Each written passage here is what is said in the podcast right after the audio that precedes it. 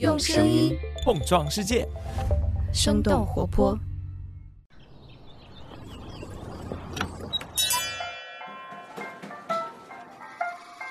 您的生动早咖啡好了，请慢用。嗨，早上好呀！今天是二零二二年的三月七号，星期一。这里是生动早咖啡，我是来自生动活泼的梦一，几条商业科技轻解读，和你打开全新的一天。最近这一两年，性别、族裔等等各种平权话题被推向了高峰，商业世界也对这一趋势有所应对。在职场里，高管的舞台大部分的时间都是由男性主导的，只有一少部分女性能够冲破职场的天花板。那明天就是三月八号国际妇女节了，我们早咖啡呢也想趁着这个日子和大家聊聊那些创造了历史的女性 CEO 们，看看她们是如何在商业世界里挣脱禁锢、打破关于女性的刻板印象的。那我们在几条商业科技动态之后，和你一起来关注。我们首先来关注一下爱奇艺的最新消息。三月四号，爱奇艺宣布已经与百度和包括对冲基金 Oasis 在内的投资者财团达成了认购协议，将会以私募方式融资二点八五亿美元现金。其中，百度为爱奇艺第一大股东。截止到去年的二月底，百度持有爱奇艺超过百分之五十二的股份。根据三十六氪分析，这次融资是为了缓解爱奇艺现金流的压力。此前，爱奇艺发布了2021年第四季度财报，定下了2022年实现盈亏平衡的目标。财报显示，2021年全年爱奇艺实现营收超过了300亿元，同比增长接近3%，净亏损超过了60亿元，同比收窄了接近13%。界面的文章分析到，去年底，爱奇艺通过调高会员定价和大幅度的裁员这些举措来扩大营收、缩减成本。另外，根据财新的报道，长视频平台面临的困难很多，除了高昂的内容成本之外，还要面对来自同行和短视频平台的激烈竞争。下面我们把视线转向国外。迪士尼最近推出了一项新的会员订阅服务。根据界面新闻的报道，迪士尼三月四号宣布，他们的 Disney Plus 流媒体服务将会在今年晚些时候在美国推出带有插入广告的会员订阅服务，并且计划在二零二三年向全球推广。迪士尼表示，这将会有助于实现 Disney Plus 在二零二四财年达到二点三亿到二点六亿用户的目标。根据美国消费者新闻与商业频道 CNBC 的报道。这个举措将会有助于提高 Disney Plus 从每个付费用户处所获得的平均收入，而 Disney Plus 的这一指标也落后于大多数的竞争对手。上个季度，NBC 环球公司的流媒体服务从每个付费用户处所获得的平均收益接近十美元。美国和加拿大的 Disney Plus 的这一数据为六点六八美元。华纳的 HBO Max、派拉蒙全球的 Paramount Plus。和探索频道的 Discovery Plus 已经提供了插播广告的会员服务。迪士尼拥有多数股权的 Hulu 也已经提供了每个月六点九九美元的插播广告会员订阅。它的无广告会员的定价是每月十二点九九美元。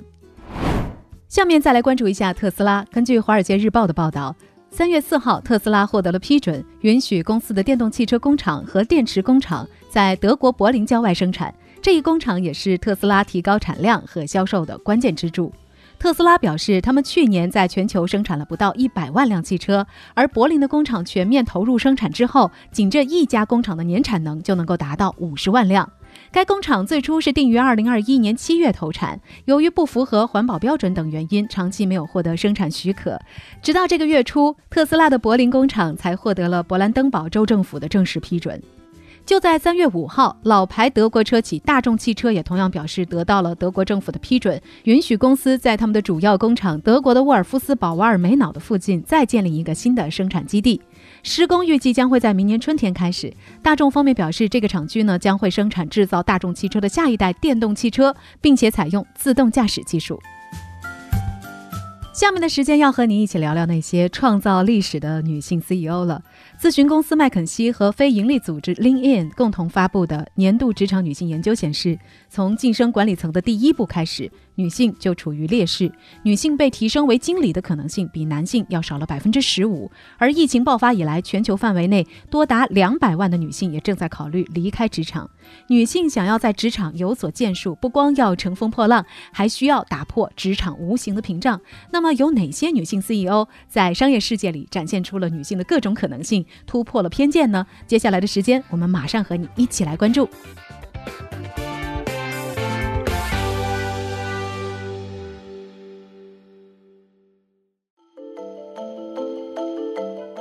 现在已经是二零二二年了，虽然女性已经取得了一些令人印象深刻的进展，但是打破某些行业的职场天花板一直是一个缓慢的过程。以美国的现状为例，根据皮尤研究中心的数据，女性大约占美国劳动力市场的百分之四十七，但是在美国大型上市公司的高级管理人员当中，女性的数量仅仅占四分之一。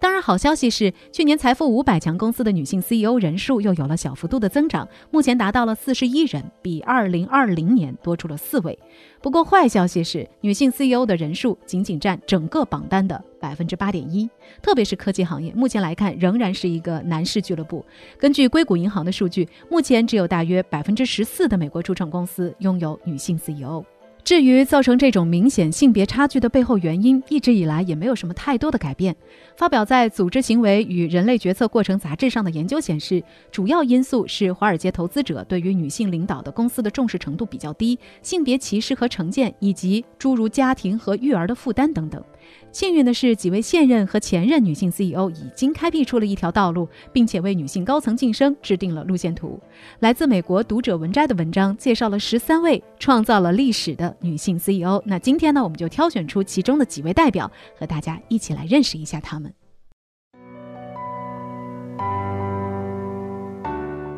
首先登场的是财富五百强公司的第一位女 CEO，来自《华盛顿邮报》的凯撒琳·格雷厄姆。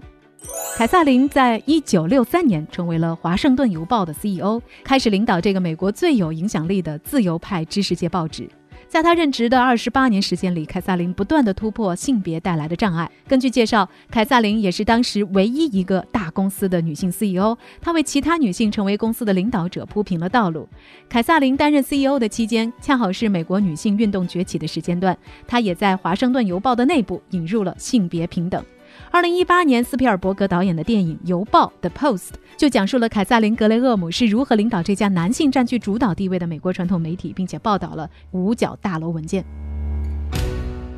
下一位登场的是财富五百强公司的另一位女 CEO，她也是历史上第一位非洲裔的美国女性 CEO，她的名字叫做尤苏拉·伯恩斯。尤苏拉·伯恩斯是美国知名公司施乐的 CEO。他从1980年开始就在施乐实习，一路从产品开发、执行助理、副总裁、高级副总裁做到了 CEO。尤苏拉·伯恩斯2007年开始担任施乐公司的首席执行官。他在在任期间，将施乐从一个传统的打印机和硬件公司，转变成为了一个市值数十亿美元的软件和云技术公司。那除了施乐的 CEO，尤苏拉·伯恩斯还担任过优步、美国运通和埃克森美孚等多家大型公司的董事会成员。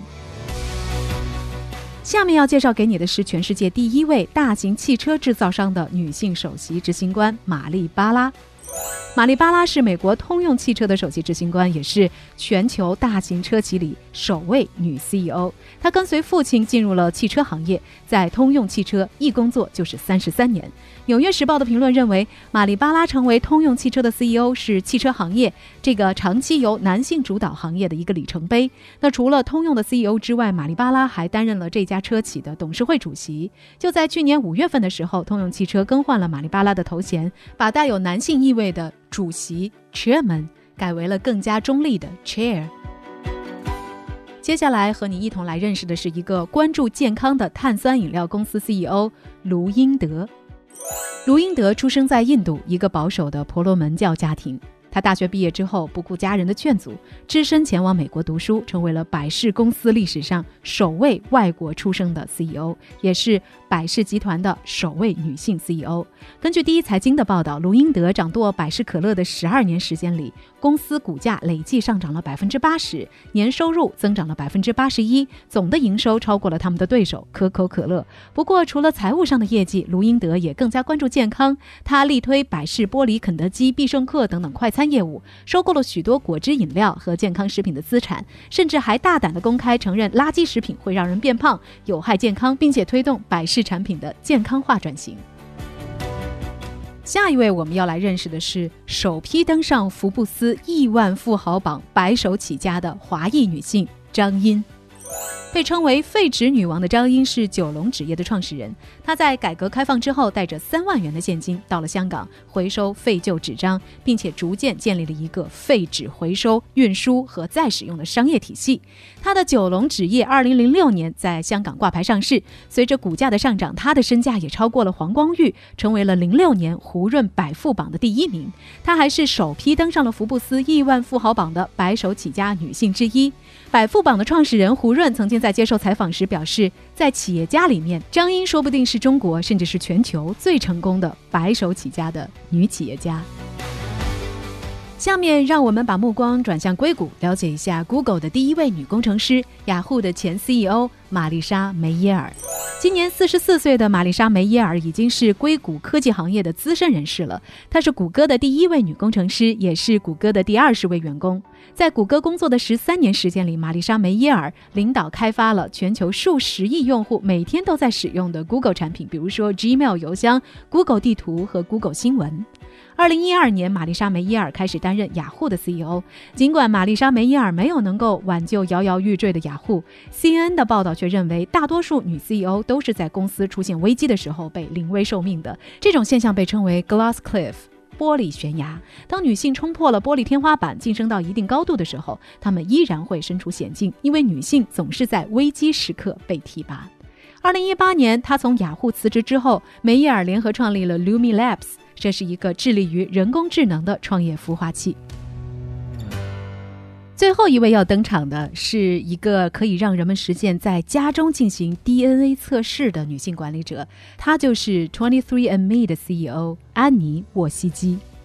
安妮沃西基是美国生物基因技术公司 Twenty Three and Me 的联合创始人，但是长久以来，她的身份却被她的前夫所掩盖。沃西基曾经和 Google 的联合创始人谢尔盖·布林结婚，并且拥有两个孩子。财富杂志曾经报道过，沃西基作为 Google 联合创始人的妻子，去参加达沃斯论坛等等会议的时候被人轻视。现在，沃西基的公司 Twenty Three and Me 推出的产品，让超过九百万人在家中进行了 DNA 的测试，了解了他们各种潜在的健康风险。Twenty Three and Me 这家公司也在去年通过 SPAC 成功上市。那除了创业，沃西基也是一位天使投资人，在他投资的二十九个项目里，其中十四家公司至少有一位是女性创始人。根据 Crunchbase 的数据，投资人这个群体当中没有一个男性像沃西基那样投资了如此多的女性创立的公司。那聊到这儿了，也想来问问你，除了刚刚我们所提到的这些女性 CEO，还有哪些让你印象深刻、为之欣赏的优秀女性管理者呢？欢迎你在我们的评论区和我们一块儿来聊聊。好了，这就是我们今天的生动早咖啡，我们在周三一早再见啦，拜拜。这就是今天为你准备的生动早咖啡。希望能给你带来一整天的能量。如果你喜欢我们的节目，请记得在苹果 Podcast 给我们五星或者好评，也欢迎你分享给更多的朋友，这会对我们非常有帮助。同时，你也可以在公众号和微博搜索“生动活泼”，声是声音的声，这样就可以了解更多与我们节目相关的信息啦。生动早咖啡，期待与你下次再见。